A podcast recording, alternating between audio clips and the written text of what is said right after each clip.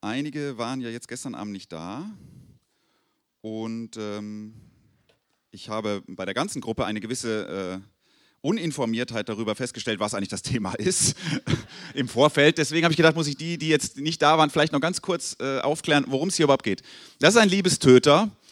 Ähm, ähm, und es geht ähm, bei euch ja schon lange, lange um die Liebe und so in euren Predigten, falls euch das nicht aufgefallen ist. Das ist der Grund, warum die so ähnlich klingen in den letzten fünf Jahren oder. Und ähm, hier geht es jetzt äh, in vier Vorträgen um die Dinge, die das eigentlich hinterfragen. Also ich, ich möchte nicht ähm, äh, irgendwie den Gegenpol in dem Sinne setzen, sondern aber die Dinge ansprechen, die in unserer, aus unserer Erfahrung oder auch unserem Denken manchmal die Frage stellen, ja, ist Gott wirklich so? So wie, zum, wie unsere Lieder das zum Beispiel beschreiben. Ähm, gestern Abend haben wir über das äh, Thema Leid gesprochen, dass das ja oft so eine Anfrage mit sich bringt, wenn Gott Lieb, Liebe ist, warum dann das Leiden so? Und ähm, heute geht es, ähm, obwohl der Titel, der lautet nämlich Zahnloser Tiger, es nicht vermuten lässt, heute geht es um eine noch grundlegendere Frage als gestern. Ähm, ich habe ähm, heute Morgen äh, das nochmal so ein bisschen vorbereitet und habe gedacht, das wird jetzt, ähm, ich glaube, das wird relativ viel Information.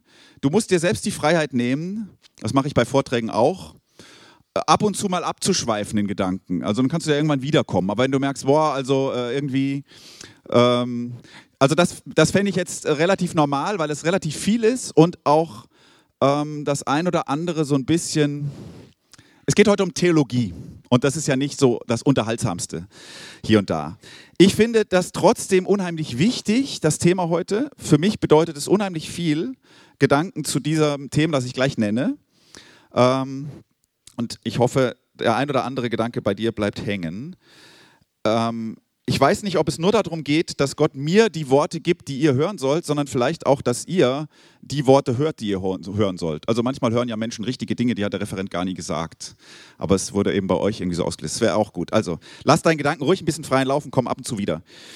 So, es sind heute, es geht heute um die Frage, ob das Reden von Gottes Wesen als Liebe, Gottes Wesen als Liebe, ob dieses Reden überhaupt angemessen ist. Also können wir das so einfach sagen, Gott ist die Liebe. Punkt. Ähm, heute geht es also weniger um Erfahrungen, die wir haben, die dagegen irgendwie sprechen, sondern mehr um unser Denken und vielleicht auch ähm, unsere Theologie. Ähm, und eben um den Gedanken, dass ein zahnloser Tiger ja irgendwie auch kein richtiger Tiger mehr ist. Und jetzt am Anfang wird es halt doch noch mal kurz ein bisschen unterhaltsam.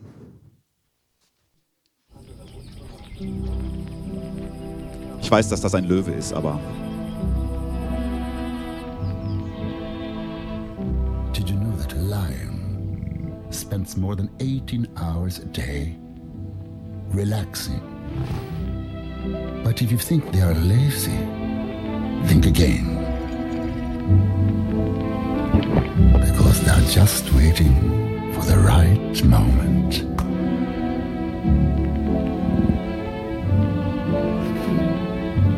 And when their minds and bodies are fully recharged,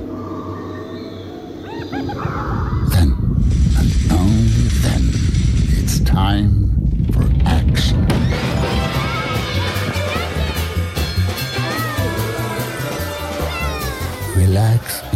Greatness. IKEA, the wonderful everyday. Also, wenn man vom lieben Gott spricht, ähm, so nennen wir das ja, ja. Wir sagen der liebende Gott, aber manchmal sagt man auch der liebe Gott. Wenn man sagt, dass das Wort Liebe Gott am zutreffendsten beschreibt und wenn man das vor allen Dingen auch ständig betont, so lange wie ihr jetzt, und, und die anderen Seiten dann kaum mehr benannt werden, also seine Heiligkeit oder seine Gerechtigkeit oder sein Zorn, also seine Zähne, das, was auch an ihm zu fürchten ist, dann taucht doch die Frage auf, landen wir dann nicht bei einem lieben, lieben Gott, der ähnlich harmlos ist wie dieser Löwe da im Wohnzimmer? Machen wir Gott so nicht klein? Machen wir den nicht nett, aber lächerlich. Führt dieses Gottesbild nicht vielleicht zu so einem Werteverfall? Ne? Also weil ähm, dann hat der Tiger keine Zähne mehr. Dann, äh, das sind jetzt Gedanken, die, ähm, die man haben kann, wenn man das so betont. Gott ist die Liebe und dann tauchen manchmal diese Fragen auf. Ja, ja, schon, aber. Ähm, nicht wenige Leute, die, die sehr wohl an den liebenden Gott glauben, haben trotzdem diese Fragen. Kann ich wirklich so von Gott denken? Auf der Homepage einer evangelikalen Initiative, die so sich für Bibeltreue Staat macht, habe ich mal gelesen, was die für ein für ein Statement da so haben. So ihre theologischen Grundlagen machen die da transparent. Ich lese mal ein paar Sätze daraus vor. Wir glauben an einen Gott, der ewig in drei gleichermaßen göttlichen Personen selbstgenügsam existiert, Vater, Sohn und Heiliger Geist. Dieser wahre und lebendige Gott ist unendlich vollkommen, sowohl in seiner Liebe als auch in seiner Heiligkeit. Also da werden schon mal beide Türen aufgemacht, sowohl in seiner Liebe als auch in seiner Heiligkeit. Und dann geht es etwas weiter unten um die Folgen des Sündenfalls, also das, ist, das ganze Ding ist viel länger. So, der Sündenfall, jeder Mensch ist endgültig und unwiderruflich zum ewigen Tode verdammt, wenn Gott nicht in seiner Gnade eingreift. Somit ist es die allergrößte Notwendigkeit für den Menschen, der unter Gottes gerechtem und heiligem Zorn steht, mit Gott versöhnt zu werden. Dabei ist die alleinige Hoffnung aller Menschen die unverdiente Liebe Gottes. Also es geht um Liebe und die rettet vor gerechtem und heiligem Zorn. Und äh, letzter, äh, letzter Zitat, da geht es um die Zukunft. Wir glauben an die leibliche Auferstehung der Gerechten wie auch der Ungerechten. Die Ungerechten gehen zum Gericht und zur ewigen Bestrafung, in der, werden zum ewigen Gericht und zur ewigen Bestrafung in der Hölle auferstehen, so wie es unser Herr selbst gelehrt hat. Die Gerechten werden auferstehen zu ewiger Freude und in der Gegenwart in der Gegenwart dessen, oh, das ist hier irgendwie zu Ende, da hätte es wahrscheinlich noch einen Satz, in der Gegenwart von Gott nehme ich mal an. Also jedenfalls ewige Freude in der Zukunft dann, neben, parallel zu ewiger Bestrafung. So, es mag jetzt hier in so einem bisschen argen Duktus formuliert sein, von der Sprache her, aber stimmt es nicht, dass unsere Theologie schief wird, wenn wir das Gleichgewicht zwischen Gottes Liebe und seiner Heiligkeit ähm, zugunsten der Liebe auflösen. Ist es nicht sogar fahrlässig, wenn man so von Gott redet? Ähm, weil, wenn man sozusagen sagt, dieser Löwe da oder der Tiger sei nichts als Liebe, dabei hat er aber Zähne und wir wissen das schon, aber wir reden nicht so drüber und dann haben wir so eine weichgespülte Theologie und dann haben wir Leute nicht gewarnt. So, vielleicht ahnt ihr ein bisschen schon, äh, ich kann das ja schlecht verbergen oder so, in welche Richtung ich tendiere. Ähm, ich bin anderer Meinung, als es in diesem in diesem äh, Glaubensbekenntnis da oder wie man das nennen will, äh, beschrieben ist. Meine Frage ist heute aber, aber mit welcher Begründung? Mit welcher Begründung können wir sagen, Gottes Wesen ist Liebe? Sagen wir das einfach, weil das so schön für uns ist? Oder können wir das begründen? So, ich folge in meinen Aussagen ähm, äh, der Dogmatik von Wilfried Herrle. Ähm, wenn ihr, äh, also Dogmatik heißt ja, man, man äh, Leute haben sich hingesetzt und die, die biblischen Aussagen sozusagen in ein System gepackt, wenn man so will, und sagt, ja, das, das ist sozusagen die Lehre des Christentums, ja. Es gibt nicht nur diese eine Dogmatik. Dogmatiken sind oft so, so, so, so lang. Das Schöne an der ist, die ist relativ kurz. Also man kann die in einem Jahr durchlesen, wenn man sich morgens immer so eine Viertelstunde hinsetzt. Ähm, der Mann ist heute 76, war Professor in Heidelberg und in Marburg für Ethik und systematische Theologie und er hat eben dieses Buch geschrieben, was schlicht und ergreifend einfach Dogmatik heißt. Ja, man könnte auch noch einen schöneren Titel wählen. Ich empfehle das sehr, weil der Mann, äh, in der Regel denke ich, ja, ja, ja, so denke ich auch. Also es geht wissenschaftlich dran, aber bleibt allgemeinverständlich, finde ich. Also jetzt spannend zu lesen ist natürlich auch nicht, aber wenn ihr, wenn ihr so euch mal ein bisschen intensiver beschäftigen wollt, aber trotzdem noch in einem, in einem Maß, wo man mit klarkommt. So, und sein Gedank, seine Dogmatik ist von diesem Gedanken sehr durchdrungen, deswegen habe ich jetzt den gewählt. Ähm, Gott ist die Liebe. Gottes Wesen ist Liebe, ist besser gesagt. Gottes Wesen ist Liebe. Das, das, das durchdringt sein Denken. Wenn ihr übrigens Sigi Zimmer kennt, manchmal denke ich, der hat ihn gelesen. Also Sigi Zimmer ihn. Äh, so, also irgendwie denkt man, das sind ähnliche Gedanken. Gut. Jetzt beginne ich mit einem Zitat von, äh, von ihm allerdings eigentlich, er zitiert da die, äh, Gerhard Ebeling, ist auch ein, äh, glaube ich, äh, ganz wichtiger Theologe gewesen. Äh, übrigens, äh, Fun Fact: Seine Frau, die Frau von Gerhard Ebeling, hieß Kometa. Also, falls hier, es tut überhaupt nicht zur Sache, aber falls hier Leute noch nach einem Mädchennamen suchen oder so, Kometa, habe ich vorher noch nie gehört, finde ich cool. Kometa. Okay, also dieser Mann von Kometa, Gerhard Ebeling, der sagt so, und das ist jetzt so ein, ein Schlüsselsatz, allein die Liebe kann dem Wesen Gottes gleichgesetzt werden. Sie ist die einzige Eigenschaft Gottes, welche an die Stelle des Namens Gottes selbst gesetzt werden kann. Das ist ein zentraler Gedanke. Sie ist die einzige Eigenschaft Gottes, Gott hat viele Eigenschaften, aber sie ist die einzige, die an die Stelle des Namens Gottes gesetzt werden kann. Und jetzt weiter, Zitat, jetzt ist es Herrle. Wenn dies der Sinn des Satzes Gott ist Liebe ist, dann wird mit ihm das genaueste, umfassendste und tiefste von Gott gesagt, was wir überhaupt sagen können. Dann ist Liebe das, was Gott zu Gott macht. So, ähm, jetzt sage ich euch kurz, wie ich das Thema aufgebaut habe. Vielleicht kannst du jetzt schon mal überlegen, oh, das interessiert mich dann, spätestens dann höre ich wieder zu. Ähm, ich werfe es erst so nach und nach gleich an die Wand, aber ich werde versuchen, am Anfang das mal zu begründen. Gottes Wesen ist Liebe. Wie kann man das begründen? Dann werde ich von den Grenzen der Rede von der Liebe Gottes reden. Die Grenzen der Rede von der Liebe Gottes. Dann von Gottes Eigenschaften. Da muss ich mich natürlich auf ein paar wenige begrenzen. Äh, dann kommt ein ganz kurzer Punkt, aber der ist eigentlich der der Schlüssel zu allem, ich sage noch nicht was, und ganz zum Schluss nochmal die Kraft der Liebe. Also, Gottes Wesen ist Liebe, Begründung. Wie können wir das begründen? Natürlich steht es so in 1. Johannes 4, kennt ihr vielleicht, ihr Lieben, lasst uns einander lieb haben, denn die Liebe ist von Gott und wer liebt, der ist aus Gott geboren und kennt Gott, wer nicht liebt, der kennt Gott nicht, denn Gott ist Liebe. Und dann ein bisschen später nochmal, wir haben erkannt und geglaubt, die Liebe, die Gott zu uns hat. Gott ist Liebe. Und wer in der Liebe bleibt, der bleibt in Gott und Gott in ihm. So, so könnte man es begründen, sagen, ist ja wunderbar. Diese Worte gingen ja bei dieser feurigen Predigt auf dieser royalen Hochzeit von dem ähm, schwarzen Reverend da so um die Welt jetzt. Allerdings, nur weil das hier steht und weil dieser sympathische Mann das so gesagt hat, das ist, taugt jetzt noch nicht als Begründung. Also, ähm, denn dann würden wir biblizistisch vorgehen, so wie uns das an anderer Stelle, mich jedenfalls, manchmal ärgert. Ja? Ein Bibelvers, zack. Das ist nicht fair. Ähm, so können wir bei anderen Themen auch nicht argumentieren. Einfach eine Bibelstelle rausnehmen und andere weglassen.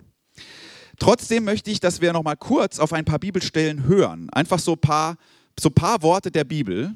Ich habe hier, glaube ich, ungefähr zehn Zettel verteilt. Und vielleicht können einfach mal vier oder fünf Leute, die jetzt Lust haben, das vorlesen, was da drauf steht. Es sind einfach nur so ein paar Schlaglichter aus der Bibel zum Thema Liebe Gottes. Eine noch?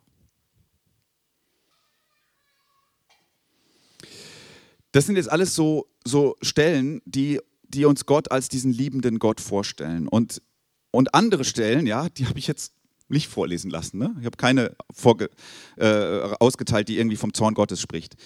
Ähm, ich glaube, der nächste Vortrag wird sich damit beschäftigen, mit diesen Bibelstellen. Natürlich nicht mit allen, ja, aber da, wo Gott uns so ganz anders begegnet. Wichtiger als all diese Stellen, ist also diese Stellen, die bilden natürlich unser Bild, aber jetzt die Systematik, die Dogmatik versucht jetzt das zusammenzufassen.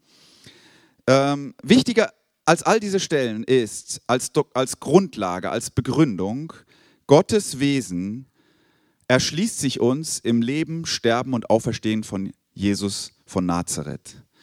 Diese Entscheidung, die muss man eigentlich, das muss man überlegen, will ich das, diese Entscheidung so treffen, dass ich mein, mein Gottesbild nicht festmache an, all, an, an allen möglichen Bibelstellen, sondern festmache an Jesus von Nazareth. Und dann finde ich in manchen dieser Bibelstellen, wie ihr gerade welche gehört habt, dieses Gottesbild wieder. Will ich also sozusagen, das muss man irgendwie mal entscheiden, in dieser Einseitigkeit mein Gottesbild festmachen, indem ich das an Christus festmache und nur an ihm. Ähm, wegen diesem Jesus von Nazareth verdichtet sich das christliche Gottesbild seit 2000 Jahren bei den Menschen, die in Christus Gott kennengelernt haben, zu dieser Aussage, hey, Gott ist die Liebe. Ähm, Gottes Wesen hat sich in Jesus Christus als Liebe erschlossen. Also wenn man diese Fragen stellt, ähm, gibt es da nicht auch ganz andere Stellen, was ist mit dem Zorn Gottes und so, dann, dann ist es wichtig, ob ich, ob ich ähm, dieses, diesen Flock einschlage und sage, ja, die gibt es alle, aber mein Gottesbild mache ich daran fest. Ähm, und ich möchte euch jetzt kurz, obwohl ihr euch mit Jesus Christus schon oft beschäftigt habt, aber ich male euch, ich versuche einfach nochmal euch diesen, diesen, diesen Menschen vor Augen zu malen. Dieser Mensch wandte sich Menschen zu. Er schien eine unheimlich große Lust daran zu haben, Menschen kennenzulernen und mit Menschen zusammen zu sein. Und besonders deutlich und verblüffend ist, dass es vor allen Dingen Menschen sind, mit denen, äh, ich weiß gar nicht, ob wir mit diesen Menschen so gerne zusammen wären, also so ein bisschen am Rand der Gesellschaft waren. Die Verlorenen, den Sündern, das waren vor allem die, die Berufe hatten, wegen denen sie so genannt wurden, die Sünder. Die Gottlosen, die Kranken, die Armen, die Kinder. Also denen, die man sich in dieser Gesellschaft damals weniger zuwandte. Bei den Kindern haben wir was geändert, ne? Heute. Aber bei vielen anderen reagieren wir vielleicht noch ähnlich. Dieser Mann wandte sich Menschen zu, gerade denen, die man nicht so mag. Er sagte, man solle Feinde lieben. Er verkörperte Gottes Erbarmen. Die Geschichten, die er erzählte, die handelten von Vätern, die ihren Söhnen entgegenlaufen, von Menschen, die eingeladen werden zu einem Fest, obwohl sie es nicht verdient haben, von Schulden, die erlassen werden, von einem Zöllner, der gerechtfertigt nach Hause geht. Und seine Geschichten handelten von dem Reich Gottes, das kommen wird. Eine völlig geheilte Welt.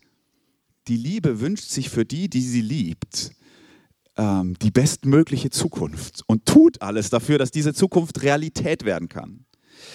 Dieser Mann, um diese Zukunft zu realisieren, ging bis zur völligen Selbsthingabe am Kreuz, um uns mit Gott zu versöhnen. Nicht um Gott mit uns zu versöhnen, sondern uns mit Gott um die Menschheit zu erlösen von dem Fluch, dass Bosheit immer Bosheit und, und Gewalt immer Gewalt nach sich zieht. Wie soll man das anderes, anders nennen als Liebe?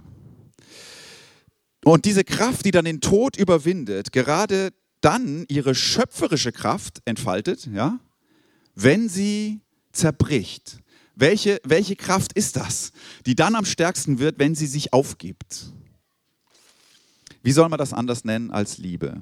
Man könnte sagen, naja, da am Auferstehung, ne? Leben. Also Gott ist das Leben, ja, das ist auch wahr. Ist auch nicht schlecht, er ist der Schöpfer. Und dann fragt die Dogmatik, die Theologie, ist das das tiefste Wesen Gottes? Das Leben.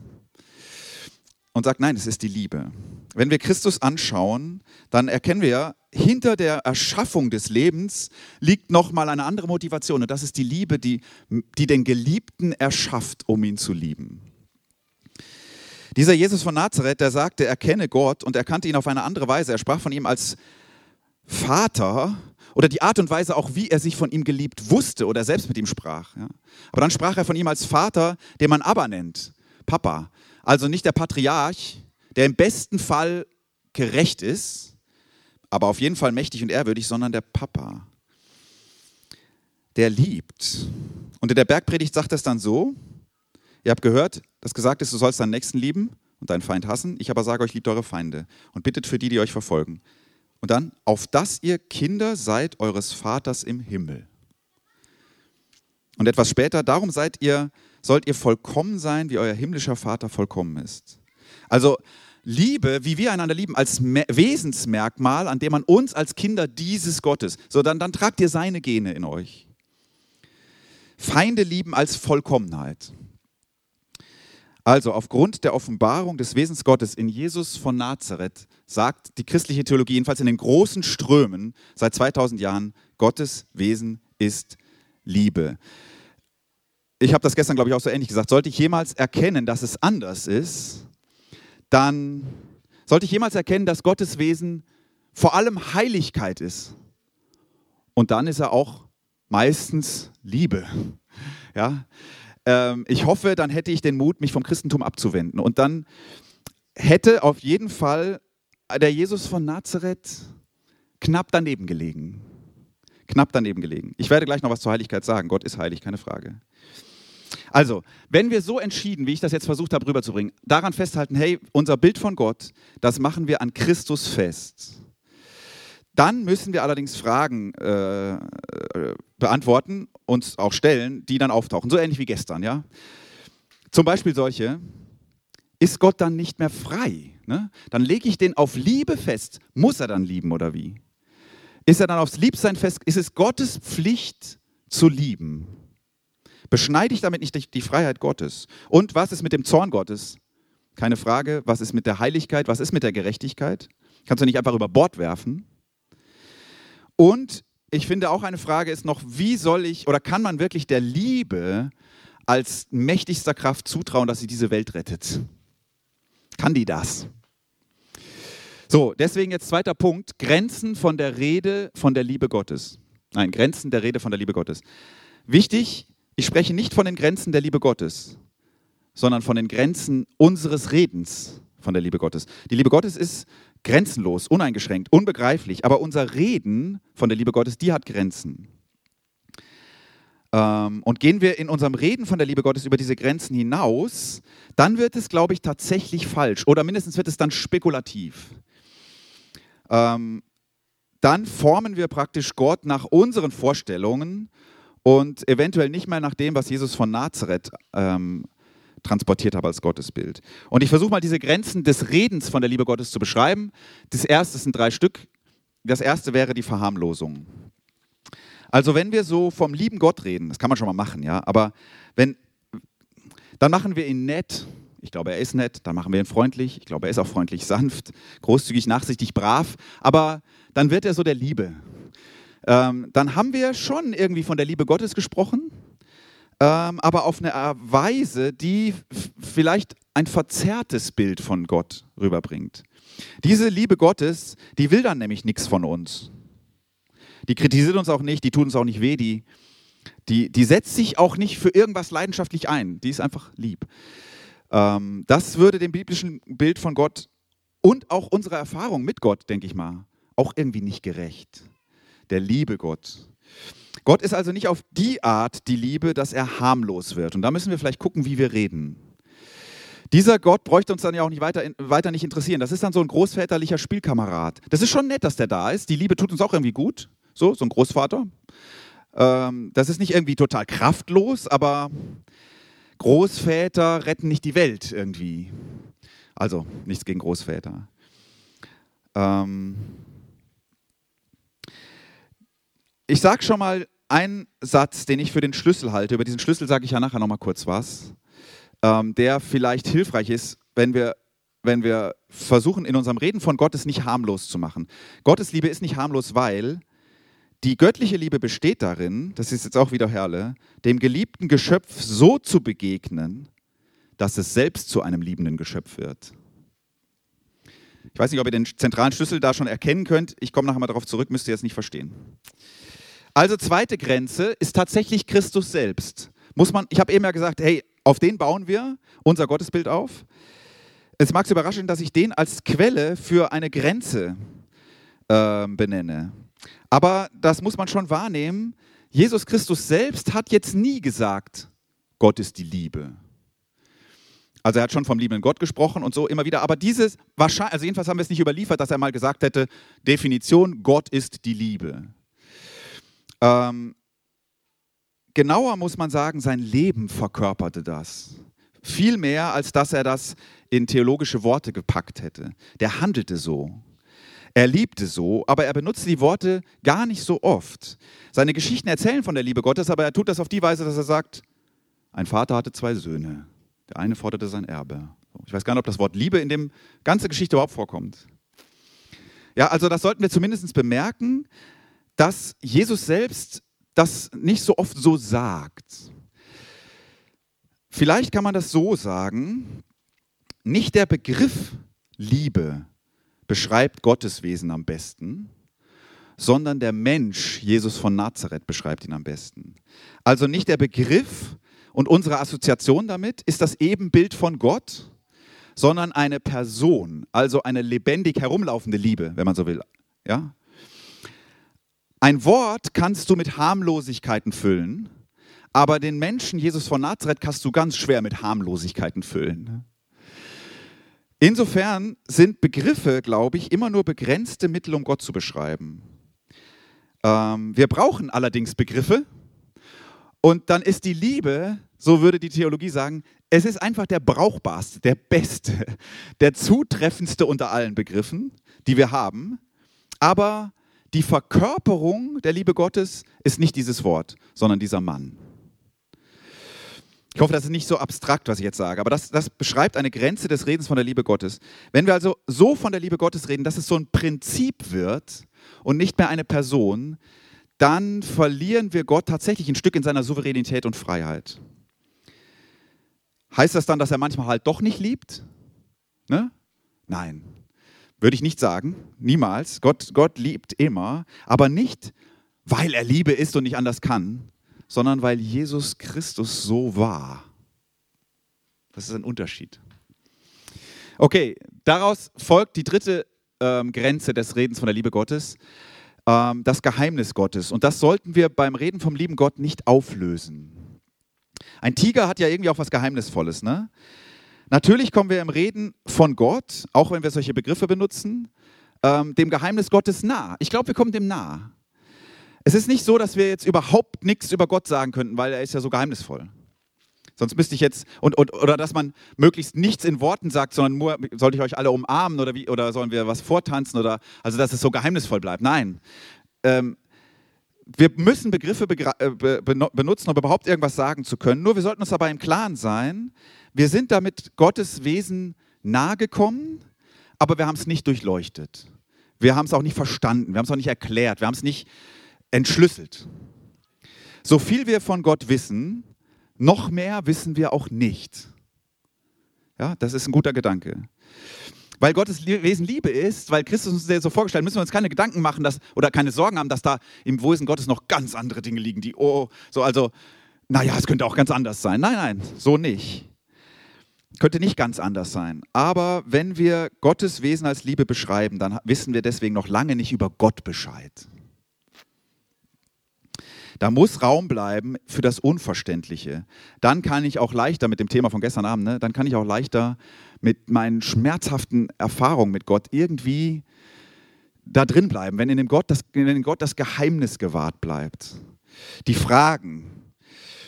Ähm, wir sollten damit rechnen, dass Gottes Liebe sich manchmal auch ganz anders zeigt, als wir das erwartet haben. Auch vielleicht seltsam, fremd äh, aber auch manchmal überraschend und, und verblüffend und wow und, und dann wieder schwer zu finden.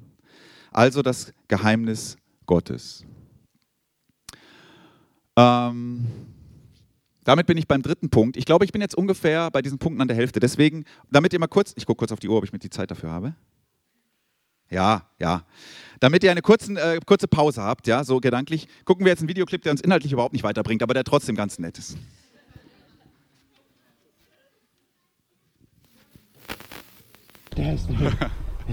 Keine Ahnung, wie er das mit der Kamera gemacht hat, ehrlich gesagt, wo die ist, so genau. ähm, ja, ähm, ihr merkt, aus diesem Vergleich kann man eigentlich auf, das, auf Gott überhaupt nichts beziehen, aber ähm,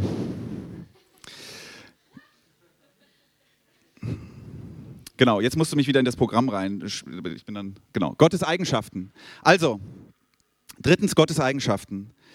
Ähm, Gott begegnet uns in der Bibel und im Leben ja auf verschiedene Arten und Weisen. Und das wird auch mit verschiedenen Eigenschaften beschrieben. Zwei hatten wir gestern, ne? Gottes Allmacht, Gottes Allwissenheit und seine Güte, aber die habe ich ja jetzt sogar als die genannt, die als einzige den Namen Gottes ersetzen kann. Aber jetzt gibt es da noch andere. Er ist ewig, er ist gnädig, er ist treu, er ist gütig, er ist gerecht, er ist heilig und zornig. Und noch viele mehr. So, so erleben wir Gott in dieser Verschiedenheit. Keines kann man an, den, an die Stelle des Namens setzen. Darüber könnt ihr ja mal ein bisschen nachdenken, ob das, ob das stimmt. Kann man kein anderes an die Stelle des Namens setzen, ohne dass man dann ganz Wesentliches weglässt. Wenn man zum Beispiel sagt, Gott ist Treue. Ist er ja. Aber könnte man ihn so nennen, oder müsste man sagen, ja, damit ist aber noch nicht, das Wichtigste ist noch nicht gesagt dann. Okay. Ähm, keines dieser Worte kann man an, an äh, den, die Stelle des Namens sagen, ohne das zu verraten oder mindestens zu schmälern, was wir in Christus über Gott ähm, kennengelernt haben. Auf drei Eigenschaften will ich eingehen, nämlich auf die drei, die am ehesten mit Gottes Liebe zu kollidieren scheinen. Und das ist die Gerechtigkeit, die Heiligkeit und der Zorn. So, ähm, wenn man Herle folgt, dann sagt er, von allen dreien kann man und muss man sagen, ähm, dass man in der richtigen Art und Weise von, von den Eigenschaften Gottes so redet, indem man sagt, sie sind Eigenschaften der Liebe Gottes. Also wenn sein Wesen Liebe ist, dann sind, die Eigen, sind das Eigenschaften der Liebe Gottes. Auch die Gerechtigkeit, auch die Heiligkeit, auch der Zorn. Nicht, nicht nur die drei natürlich, aber ähm, die drei sind ja so, die stehen ja so ein bisschen quer. Sie gehören zu Gottes Wesen, aber sein tiefstes Wesen wird in der Liebe beschrieben und seine Eigenschaften sind Ausdrucksweisen dieser Liebe. Keine der Eigenschaften Gottes kann der Liebe Gottes widersprechen. Wenn ich, wenn ich das denken würde, Gott ist so, aber dann ist er noch ganz anders und das widerspricht einander, dann wäre Gott schizophren. Dann ist er manchmal so und so und hin und her gerissen. So, also bei der Barmherzigkeit, ja, da ist das ganz einfach. Die Barmherzigkeit ist eine Eigenschaft der Liebe Gottes, ja, das kann man leicht verstehen, oder der Gnade, der Treue und so weiter. Aber was ist mit der Gerechtigkeit, der Heiligkeit und der Zorn, dem Zorn? Gerechtigkeit. Ähm, in einer bestimmten Theologie kommen sich Gottes Liebe und seine Gerechtigkeit im Prinzip in die Quere. Die kommen in, die, die, die ballern aufeinander. Platt gesagt geht die Theologie so: Gott ist gerecht, deshalb kann er Sünde nicht tolerieren. Aber er ist auch die Liebe, deshalb kann er den Sünder nicht verdammen. Oder sagen wir mal, er will es nicht. Also stellt das Opfer am Kreuz Gottes Gerechtigkeit zufrieden, damit er uns gnädig sein kann. So, seltsam daran finde ich, dass meine kleine Nichte, die ist sechs, ähm, dass die das kann, was Gott nicht kann. Die kann ihrem kleinen Bruder, wenn er sie beim iPod Spielen Zeit übervorteilt und er den iPod viel zu schnell wegnimmt, die kann dem gnädig sein, ohne dass irgendjemand dafür zahlt. Einfach so, äh, also ohne Satisfaktion kann sie sagen, na gut, hier hast du. So, ihr Gerechtigkeitssinn ist weit genug entwickelt, um zu, zu, äh, äh, zu merken, das ist jetzt ungerecht. Aber sie kann. Gott kann das irgendwie nicht, äh, wenn man so denkt. Der Punkt, finde ich, an dem hier aus meiner Sicht mindestens problematisch gedacht wird, der lautet so, Gottes Liebe und Gottes Gerechtigkeit, die geraten nicht in, in seinem Inneren aufeinander. Und jetzt entsteht eine Spannung und ein Problem. Sondern Gott, Gottes Gerechtigkeit und seine Liebe, die verstehen sich bestens. Die verstehen sich bestens. Gott ist gerecht, weil er liebt. Seine Liebe ist die Ursache seiner Gerechtigkeit. Weil jeder Mensch zutiefst geliebt wird, deshalb soll jedem Menschen Gerechtigkeit widerfahren. So, das, was Gott gerecht nennt, oder na, sagen wir vorsichtiger, das, was die Bibel als Gottes Gerechtigkeit bezeichnet, das ist allerdings was anderes, nicht völlig, aber doch deutlich anderes, als was wir gerecht nennen. Ähm, gerecht laut Bibel ist es, wenn Menschen aufgerichtet werden. Das ist gerecht. Gerecht ist, wenn Menschen ihre Würde zurückbekommen. Gerecht ist, wenn man die Schwachen stark macht. Gerecht ist, wenn Kranke gesund werden. Gerecht ist, wenn Sünder freigesprochen werden.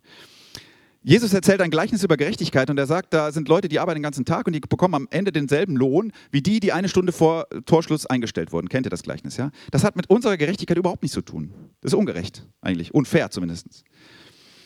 Es ist eine Gerechtigkeit, die aus der Liebe kommt. Dass nämlich jeder Arbeiter am Ende des Tages genug haben soll, um am nächsten Tag seine Familie zu ernähren. Das ist gerecht aus Gottes Sicht. Gottes Gerechtigkeit benachteiligt also manchmal die, die im Recht wären. Und beschenkt bisweilen die, die gar nicht im Recht sind, die eigentlich nichts fordern können. Unser Gerechtigkeitsverständnis lautet, Gerechtigkeit für jeden ohne Ansehen der Person. Ja, alle das Gleiche, alle gleich behandelt. Gottes Gerechtigkeitsverständnis ist, nee, nee, im Ansehen der Person. Die Schwachen, die brauchen mehr Gerechtigkeit. Die, die, müssen, die, die, die müssen zurechtkommen. Da steckt es sogar drin. Die, die sollen aufgerichtet werden. Deshalb brauchen vor allen Dingen die, die, Gerechten, äh, die, die, die Schwachen Gerechtigkeit. Und die Sünder, vor allen Dingen die Sünder brauchen Gerechtigkeit. Also bei Gott ist der Sünder nicht der, der Angst haben muss vor, vor Gottes Gerechtigkeit, sondern der, der, weil Gott gerecht ist, hoffen kann. Darum kann er hoffen, weil Gott gerecht ist. Es ist also nicht so, dass Gottes Liebe und seine Gerechtigkeit sich quasi gegenseitig so im Zaum halten, so in der Waage. So, also Gottes Gerechtigkeit sorgt dafür, dass seine Liebe, die ist schon da, die ist auch wichtig, aber dass sie konsequent bleibt. Dafür sorgt seine Gerechtigkeit und seine Liebe, die sorgt wiederum dafür, dass die Gerechtigkeit gnädig bleibt. Ja, so, so ist es nicht, sondern seine Gerechtigkeit ist gnädig. Ist gnädig. Sonst wäre es keine Gerechtigkeit im biblischen Sinne. Seine Liebe ist konsequent, weil sie konsequent den, der ausgeschlossen ist, reinholt.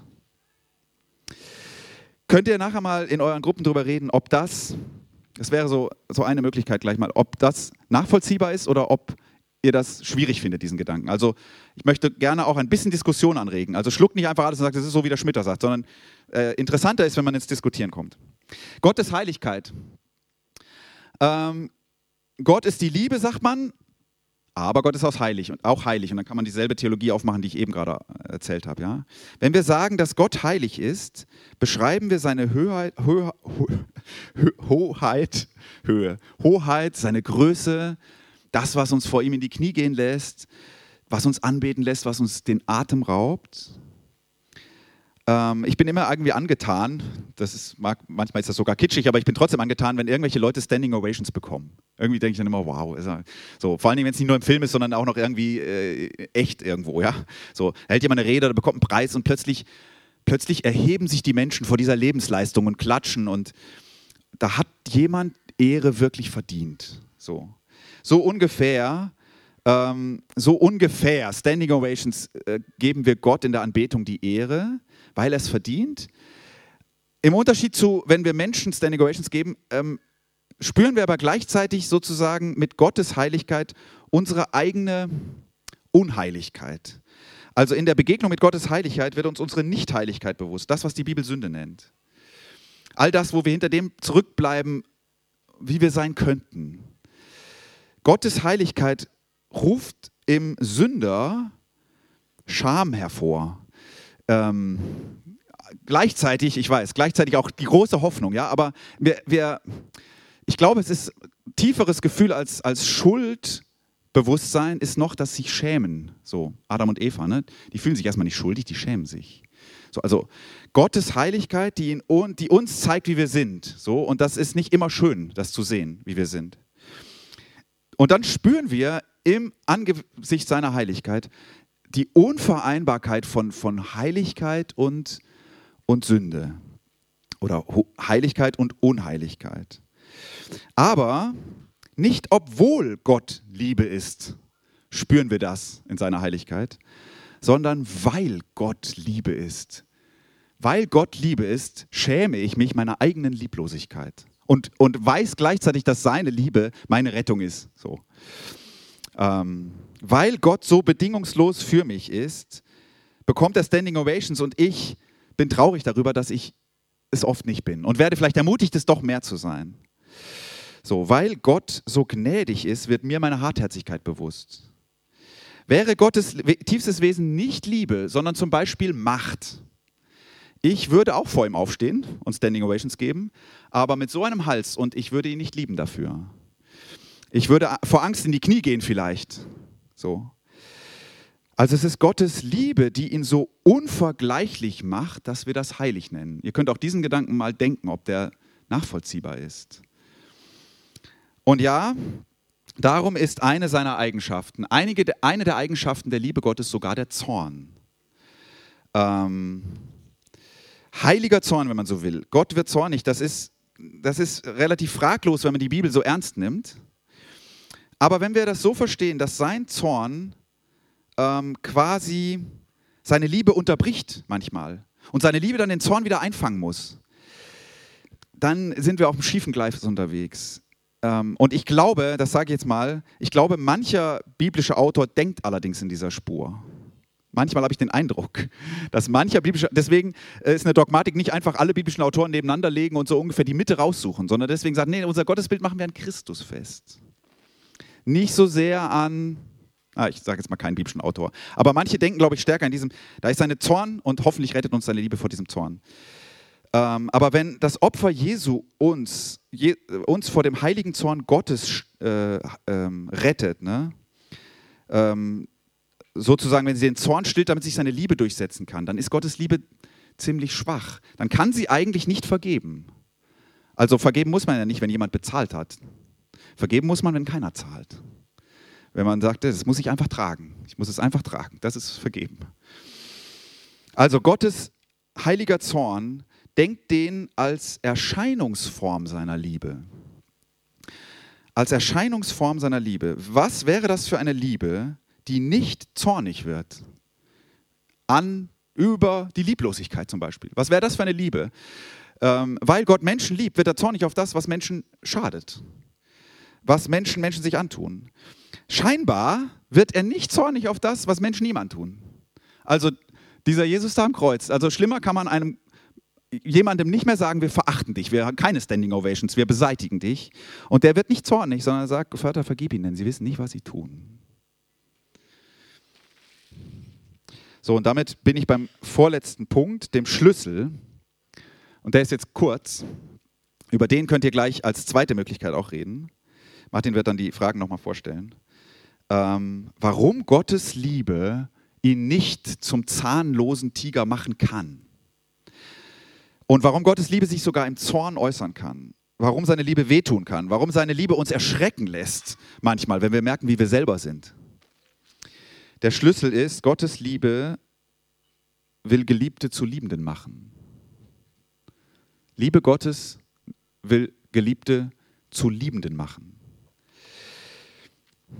Gottes Wesen ist Liebe und deswegen ist sie ziemlich anspruchsvoll. Es reicht ihm nicht, alle Menschlein so lieb zu haben und freundlich zu lächeln und, ähm, und dabei zuzuschauen, wie sie sich manchmal das Leben zur Hölle zu mach machen und dann hoffen, dass sie irgendwie seine Liebe trotzdem irgendwie ein bisschen tröstet oder so. Also wie so Eltern, die am Spielplatz sitzen und zugucken, wie ihre Kinder sich irgendwie die Schaufel auf den Kopf hauen und sagen, ach die Racker, sondern irgendwie, und hoffentlich wird das mal anders, sagt die, so dann hast du zwar geliebte Kinder, aber irgendwie sind sie auch ganz schön schreckliche Kinder. Also sie dürfen das als Dreijährige wahrscheinlich, aber Gottes Liebe will Geliebte zu Liebenden machen.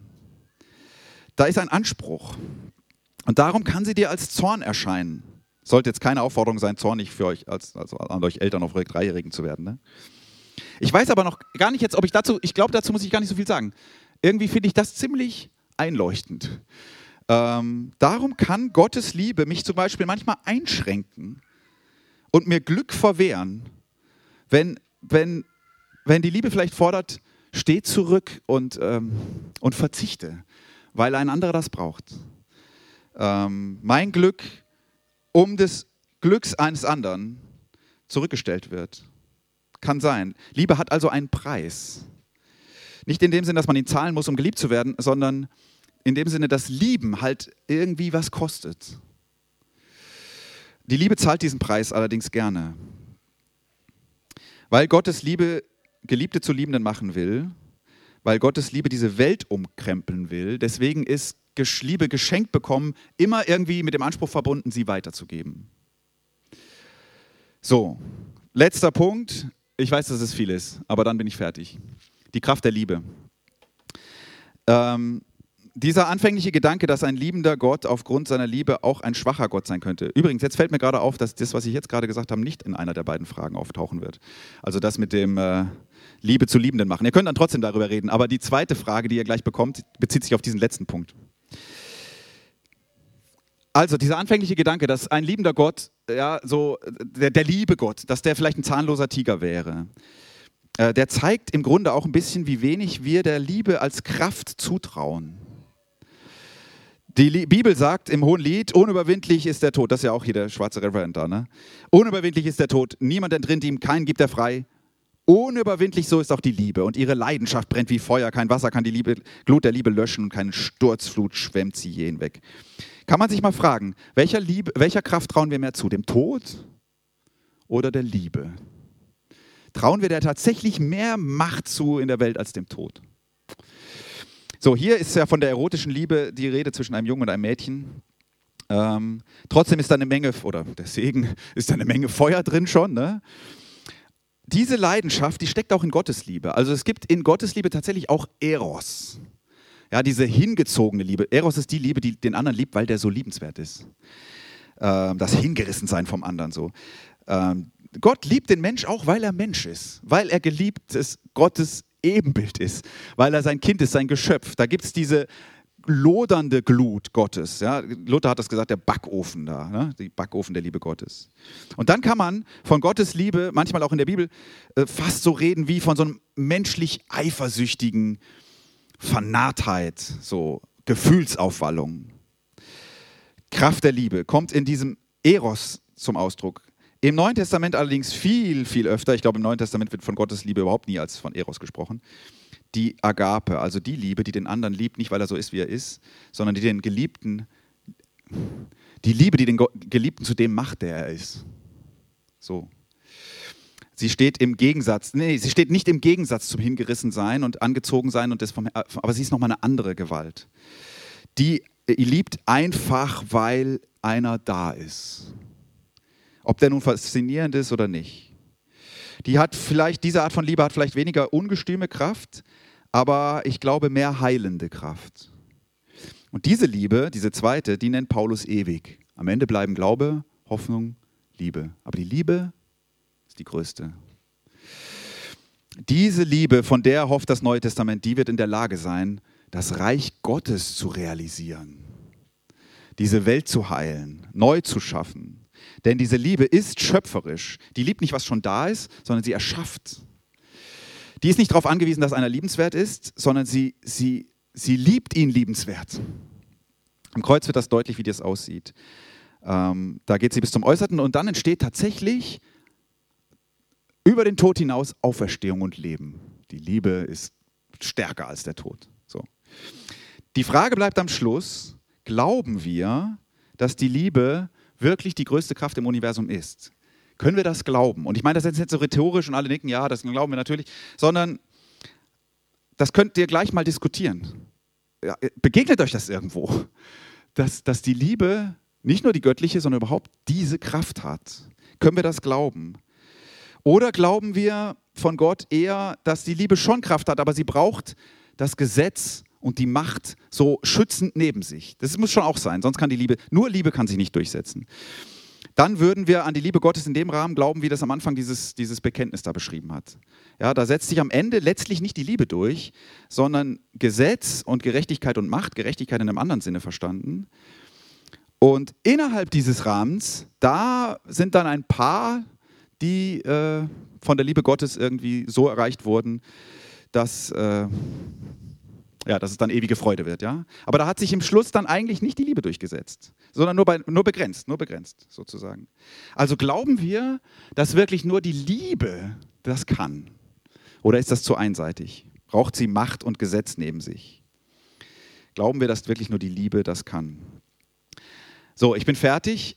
Ähm, jetzt haben wir Gruppen, die sind, glaube ich, nicht freiwillig, sondern zwangsläufig. Und äh, der Martin wird nochmal erzählen, wir haben zusammen die Fragen abgesprochen, ähm, worüber euch da, da unterhalten könnt. Sollt, müsst.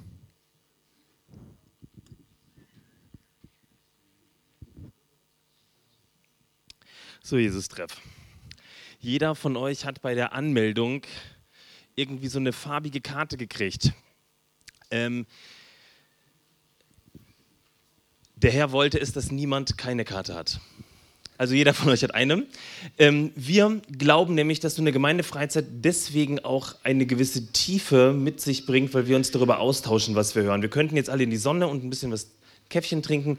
Wir wollen über diese krassen, tiefen Fragen, auf die es ja wirklich nicht so eine einfache Antwort gibt, ähm, nachdenken. Zwar in kleinen Gruppen. Ähm, ich möchte dich bitten, dass du deine Karte zückst und dass ihr euch hier draußen oder drinnen auch als Gruppen trefft. Also immer alle innerhalb einer Farbe. Das heißt, wenn du mit einer blauen Farbe in einer roten Gruppe bist, bist du nicht richtig. Okay, relativ einfach. Ich möchte euch bitten, dass ihr euch ein Plätzchen sucht draußen, wo ihr euch zurückziehen könnt. Vielleicht nicht nur jetzt, sondern auch morgen und am Samstag. Ähm, und dann würde ich euch bitten, das zu tun, was die Leute da in der letzten Reihe machen. Fotografiert euch mal diese zwei Fragen ab. Und dann geht hin und redet einfach drüber, ganz persönlich. Und versucht so ein Stück weit bei all der Abs bei all dem abstrakten Niveau dieser Fragen auch eine persönliche Dimension mit hineinzubringen. Weil diese Fragen wären dann richtig spannend, wenn ihr persönlich drüber redet. Amen. Ähm, und zwar jetzt. Ähm, zwölf ist Mittagessen. Man geht direkt zum Mittagessen, ja? Und wenn ihr bis heute Abend reden wollt, na gut.